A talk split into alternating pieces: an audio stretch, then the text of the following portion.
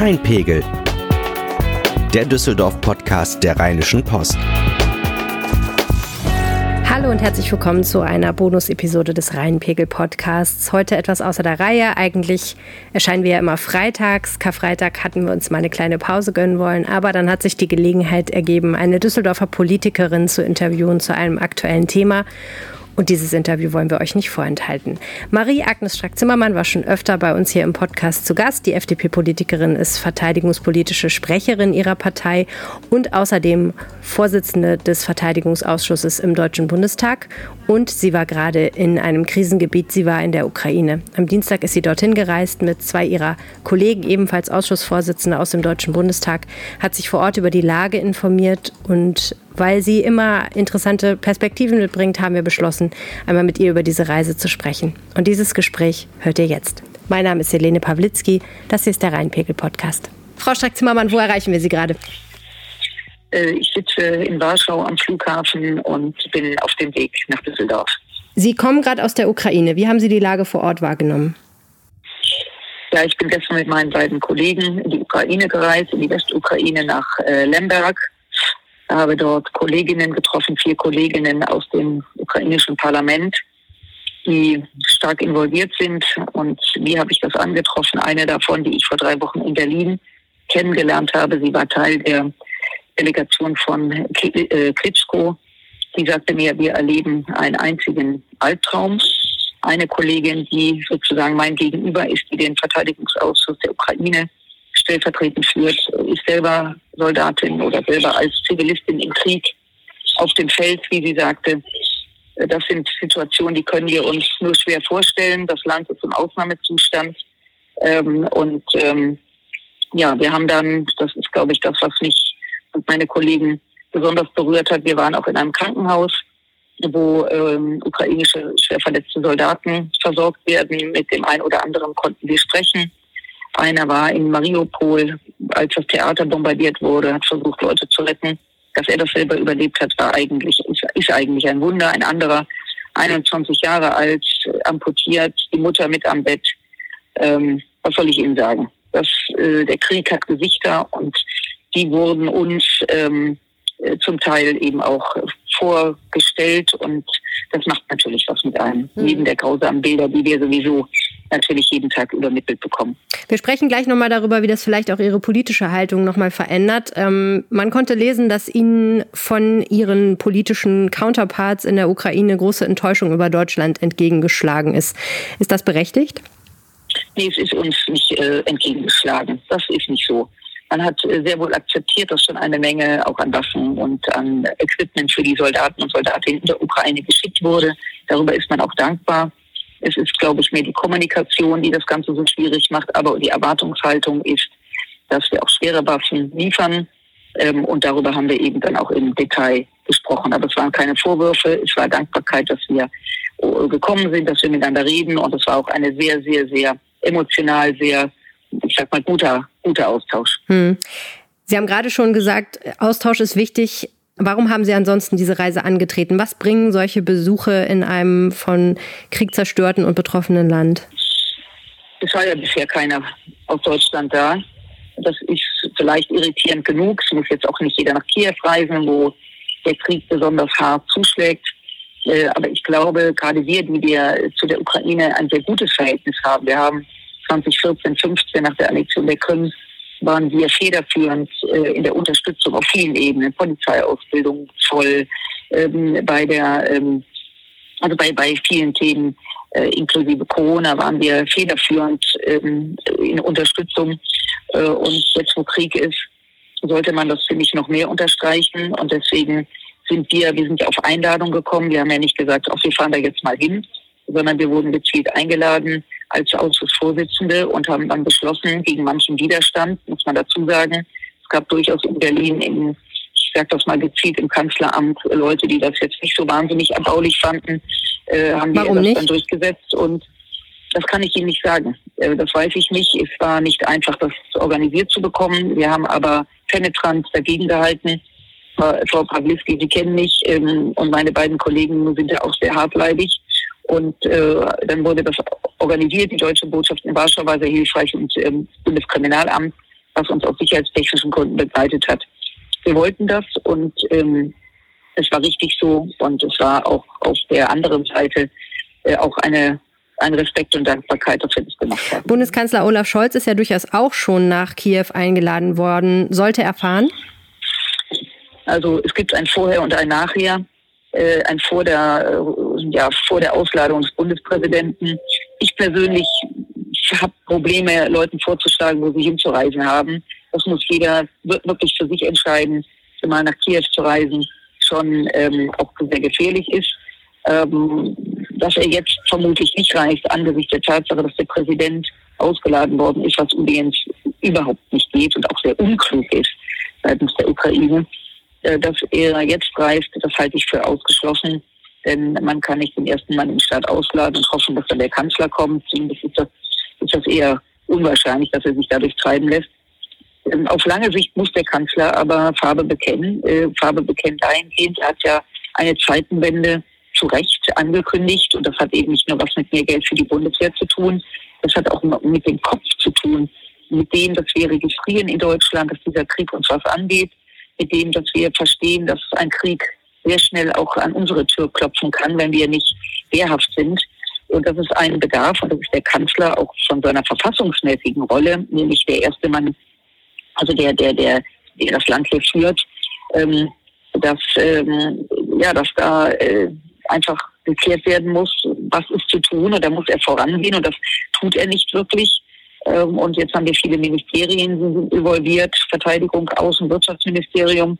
Jeder tut, was er glaubt zu tun, aber so ein bisschen, also ein bisschen mir fehlt komplett, dass einer am Tisch sitzt und sagt so, Leute, ich habe die, ähm, ich, ich sage euch jetzt äh, die Richtlinienkompetenz und jetzt ziehen wir das durch.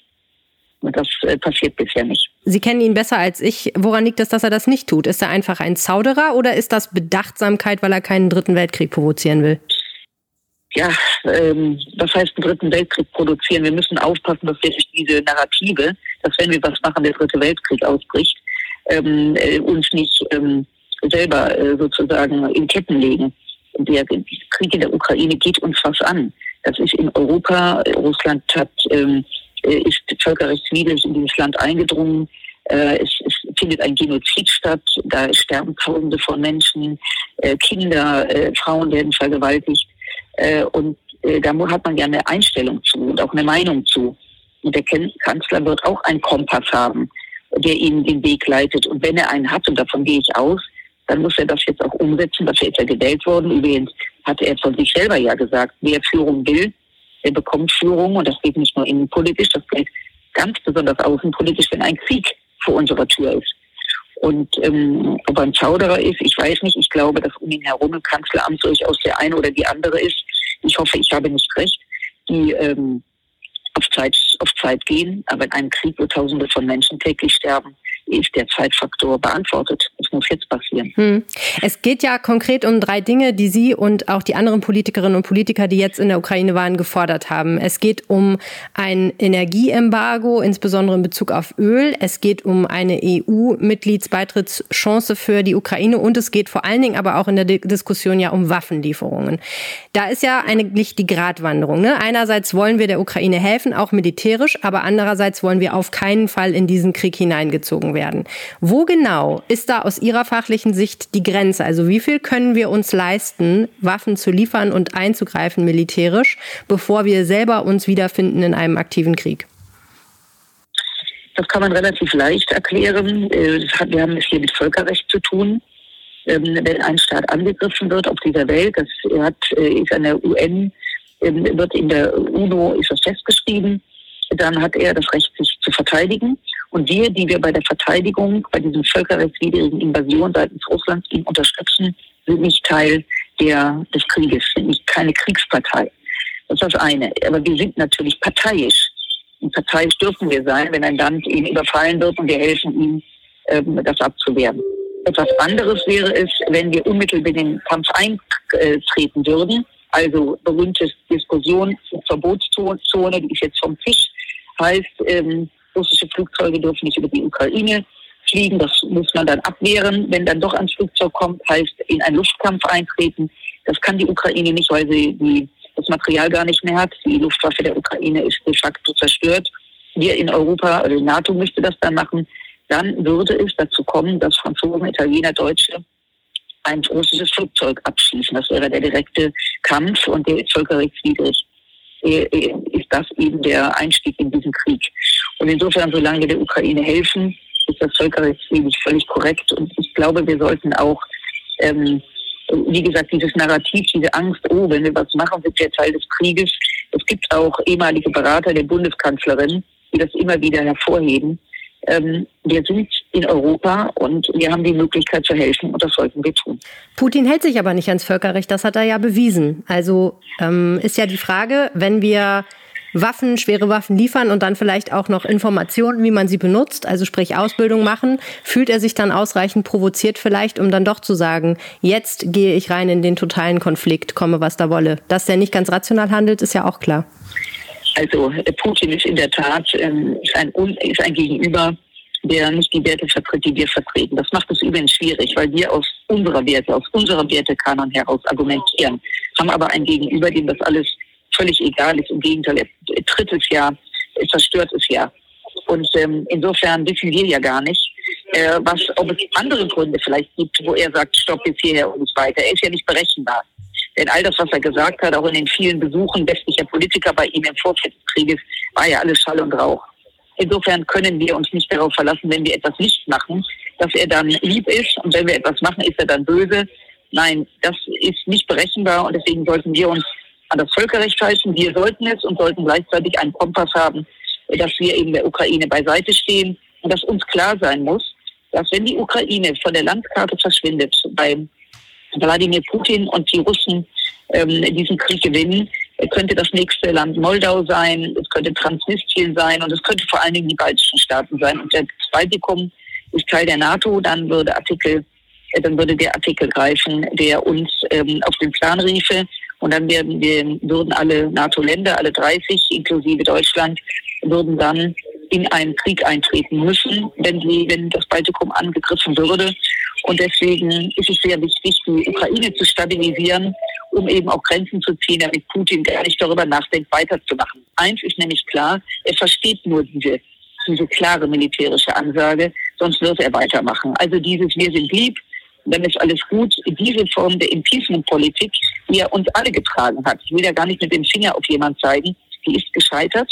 Wir müssen verhandeln, wir müssen diplomatisch sein, aber wir müssen bereit sein, auch zu, zu militärisch zu agieren, wenn der Friede und die Freiheit bedroht sind. Und das sind sie.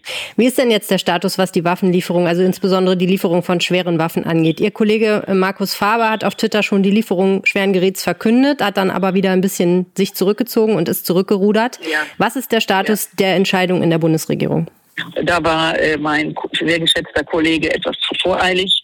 Äh, das ist nicht so, was er schreibt, was aber richtig ist dass die ähm, große Teile der SPD, die Grünen und wir einer Meinung sind, dass wir das machen müssen, dass es also eine Mehrheit in der Ampel dafür gibt.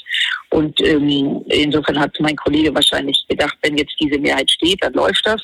Ähm, aber da müssen natürlich Ministerien mitentscheiden, beziehungsweise der Bundeskanzler, und das hat er noch nicht. Insofern ist es schon mal eine gute Nachricht, dass wir in der Ampel da einer Meinung sind. Ähm, aber soweit sind wir bedauerlicherweise noch nicht schön leer. Hm. Ich würde noch ganz gern ganz kurz über die zwei anderen Forderungen sprechen. Das eine ist die äh, EU-Perspektive für die Ukraine. Sie haben vorhin angesprochen, dass die Ukraine auf etwas rüde Weise unseren Bundespräsidenten ausgeladen hat. Das heißt, wir haben es mit einem Land zu tun, was gerade bewiesen hat, dass es im Krisenmodus auf diplomatische Gepflogenheiten pfeift. Sind die wirklich richtig in der EU? Also bei letzterem würde ich sagen, wir sind in einem schweren Krieg oder ist vielleicht manche Entscheidung nicht ganz so nachvollziehbar, wenn ich diese Entscheidung auch in keiner Weise billigen kann. Ähm, die Frage der EU-Mitgliedschaft, äh, die Tür ist geöffnet, aber es gibt einen Prozess, den muss auch die Ukraine durchlaufen. Äh, also nicht jetzt unter dem Eindruck dieses, dieses Martyriums, sondern sie muss bestimmte ähm, ähm, Bedingungen erfüllen, ähm, nach wenn der Krieg zu Ende ist. Das gilt für die Ukraine wie auch für andere Länder, die ja Mitglied der EU werden wollen. Und das ist auch wichtig, denn wir haben Länder in der EU, die, was Menschenrechte betrifft oder auch Demokratie, ein sehr gespaltenes Verhältnis zur EU haben, obwohl sie Mitglied in der EU sind, wie zum Beispiel Ungarn. Und es gibt eben Mitglieder, die sagen, oh Gott, nicht noch ein Land dazu. Ähm, und insofern müssen Bedingungen erfüllt sein. Das weiß die Ukraine, aber die Hand ist gereicht und ähm, ich glaube, dass es ein wichtiges Signal für die Ukraine ist. Aber die Bedingungen verändern sich nicht. Mhm. Sie haben in der Taz gesagt, dass Sie persönlich für ein komplettes Energieembargo sind. Das heißt sowohl Öl als auch Gas. Im Moment wird ja viel darüber diskutiert, was wir uns leisten können, um, damit die Wirtschaft nicht vollkommen in die Knie geht. Wie stehen denn die Chancen, dass unser Wirtschafts- und unser Finanzminister ebenfalls so ein komplettes Energieembargo unterstützen? Ja, Sie äh, sprechen das Interview an, was ich vor ein paar Wochen gehalten habe. Das ist auch meine äh, Überzeugung, dass es auf Dauer oder äh, kurzfristig ähm, der Weg sein muss. Ich habe aber Kolleginnen und Kollegen losgelöst vom Finanzminister, mit denen wir natürlich in der Fraktion darüber sprechen wirtschaftspolitisch, industriepolitisch oder auch äh, ähm, umweltpolitisch unterwegs sind und mir natürlich auch, das weiß ich auch, dass man das nicht einfach den Schalter umlegen kann. Ich bin nur der Meinung, man muss natürlich abwägen, deswegen das Ölembargo wäre der erste Schritt, bevor man dann auf Kohle zurück beziehungsweise dann zum Gas kommt, weil Öl ist auf dem Weltmarkt am, im, im, in Anführungszeichen am einfachsten zu kompensieren. Äh, dann folgt die Steinkohle und dann äh, folgt das Gas. Und das Gas ist eben das große Thema in Deutschland. Diese Abhängigkeit vom Gas ist natürlich beängstigend und ähm, insofern schnellstmöglich Stück für Stück das sozusagen kaskadenmäßig aufbauen. Äh, und ich glaube, das ist der richtige Weg. Aber wie gesagt, wir sprechen darüber, wir diskutieren darüber. Und das eine ist meine persönliche Meinung, das andere ist auch durchsetzbar. Ist nämlich eins ist klar, das gehört auch zur Wahrheit dazu. Es hat keinen Sinn, dass bei uns, ich übertreibe jetzt etwas, die Lampen ausgehen, denn nur ein starkes Deutschland kann auch dekonär, kann auch helfen. Äh, und insofern ist es immer, wie immer im Leben, ein, Ab, ein, Ab, ein Prozess, der abgewogen werden muss. Das ist alles nicht einfach. Aber die Diskussion müssen wir führen und ich möchte auch, dass sie geführt wird, weil so zu tun in Deutschland, als ob alles Business as usual, das Leben geht weiter. Ähm, das wünschen wir uns alle, das wünsche ich mir auch, aber es wird sich eine Menge ändern seit Putin diesen Krieg äh, angefangen hat. Herzlichen Dank, Frau Strack-Zimmermann, und guten Flug. Das war mein Gespräch mit Marie-Agnes Strack-Zimmermann von der FDP. Und das war diese Bonus-Episode des Rheinpegel-Podcasts. Wenn ihr uns was sagen möchtet, schreibt uns an rheinpegel.rheinische-post.de. Und wenn ihr mehr Nachrichten aus Düsseldorf hören wollt, immer die wichtigsten Themen und Hintergründe, dann abonniert diesen Podcast, folgt ihm in eurer Podcast-App und bewertet ihn, gebt ihm fünf Sterne. Vielen herzlichen Dank und bis zum nächsten Mal. Tschüss. Mehr im Netz. Alle Nachrichten aus der Landeshauptstadt findet ihr auf rp-online.de/düsseldorf.